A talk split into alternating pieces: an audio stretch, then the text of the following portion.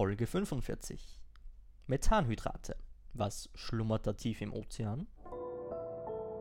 5 Minuten Climate Chance. Kurze Häppchen aus der faszinierenden Welt des Klimas. Gustav, du bist doch immer so interessiert an Methan. Eh klar, ist mein Lieblingstreibhausgas. Rinderrülpser, Termiten und Reisanbau. Ziemlich schwerer Endgegner. Also, was heißt für mich, Susi? Wahnsinn. Stell dir vor, tief im Meer, ganz unten, da schlummern anscheinend unglaublich große Vorkommen von Methan. Na servus, was kommt jetzt? Achtung, wir tauchen jetzt tief ein in die faszinierende Welt der Chemie und außerdem ins Meer. Das Gas ist dort gefangen, ganz tief am Meeresboden, als Methanhydrat. Das heißt, dass Methan da von gefrorenem Wasser eingeschlossen ist. Wie in einem Käfig. Das sieht völlig abgespaced aus. Methan brennt ja, also hat man dann Eis, das man anzünden kann. Geil. Ist doch super. Dort in der Tiefsee wollen wir das Methan haben. Dort stört's niemanden. Braucht sicher auch wenig Platz, an das da gefroren ist, oder? Optimal. Nahezu optimal. Es muss halt dort bleiben, wo es ist. Damit Methanhydrate nämlich stabil sind, braucht es sehr hohen Druck und geringe Temperaturen. Oh, ich weiß schon, was jetzt kommt. Das ist in Eiskörpern gespeichert.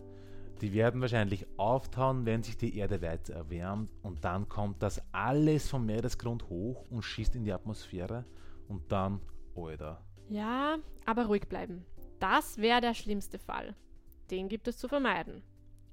Also es ist so. Weil ja die Lufttemperaturen steigen, steigen auch die Temperaturen an der Meeresoberfläche. Falls die wärmeren Temperaturen mal in die Tiefe der Methanhydratlagerstätten dringen, dann wird das instabil. Das Methaneis kann dann an manchen Stellen auftauen und Methan langsam nach oben dringen. Oder es können sogar große Gasblasen entstehen, die das Eis dann ruckartig durchbrechen und auftreiben. Verstehe, verstehe. Dann kommt das Methan also an die Oberfläche und macht dort genau, was es am besten kann. Die Klimaerwärmung weiter antreiben.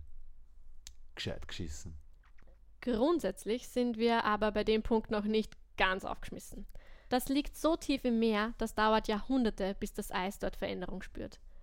Wenn sich allerdings die Meeresströmungen wegen des Klimawandels dramatisch verändern, ist das dann, naja, sagen wir so, eher schlecht. Dann sieht es in den weniger tiefen Vorkommnissen in den polaren Regionen nach Tau aus. Der heikle Punkt an dieser Methanlagerung ist halt, dass wenn sie sich auflöst, gleich mal eine enorme Menge Methan auf einmal aus den Wasserkäfigen frei wird. Vorhersagen, was dann genau passiert, ist bei solchen abrupten Veränderungen echt schwer. Es kommt immer auf die Umstände an. Vielleicht wird das Methan im Meer noch oxidiert zu CO2, vielleicht geht es direkt in die Luft. Was auch immer passiert, Leibwand ist es nicht. Ja, hey, aber Moment. Methan ist doch quasi Erdgas. Also es ist der Hauptbestandteil von Erdgas. Ja, wieso? Naja, wenn der Meeresgrund Erdgas eingefroren ist, dann könnte man ja auf die Idee kommen, das zu fördern und verheizen. Wird ja bei anderen Lagerstätten auch so gemacht. Ui, ja, da gibt es eh schon viele, die das gern machen würden enormes Potenzial, sagen da diejenigen, die das fördern wollen. Da stecken einige Länder viel Geld in die Entwicklung der Bergung des Gases rein.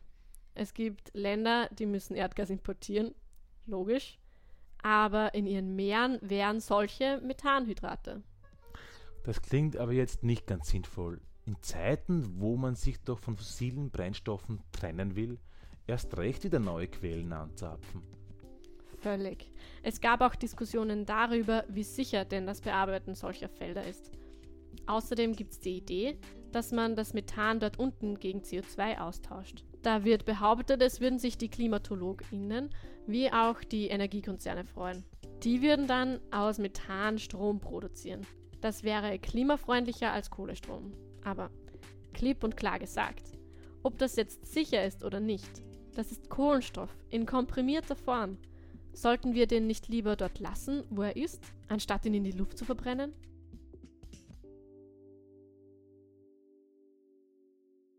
Redaktion Franziska Herbst, gesprochen von Franziska Herbst und Balduin Landl.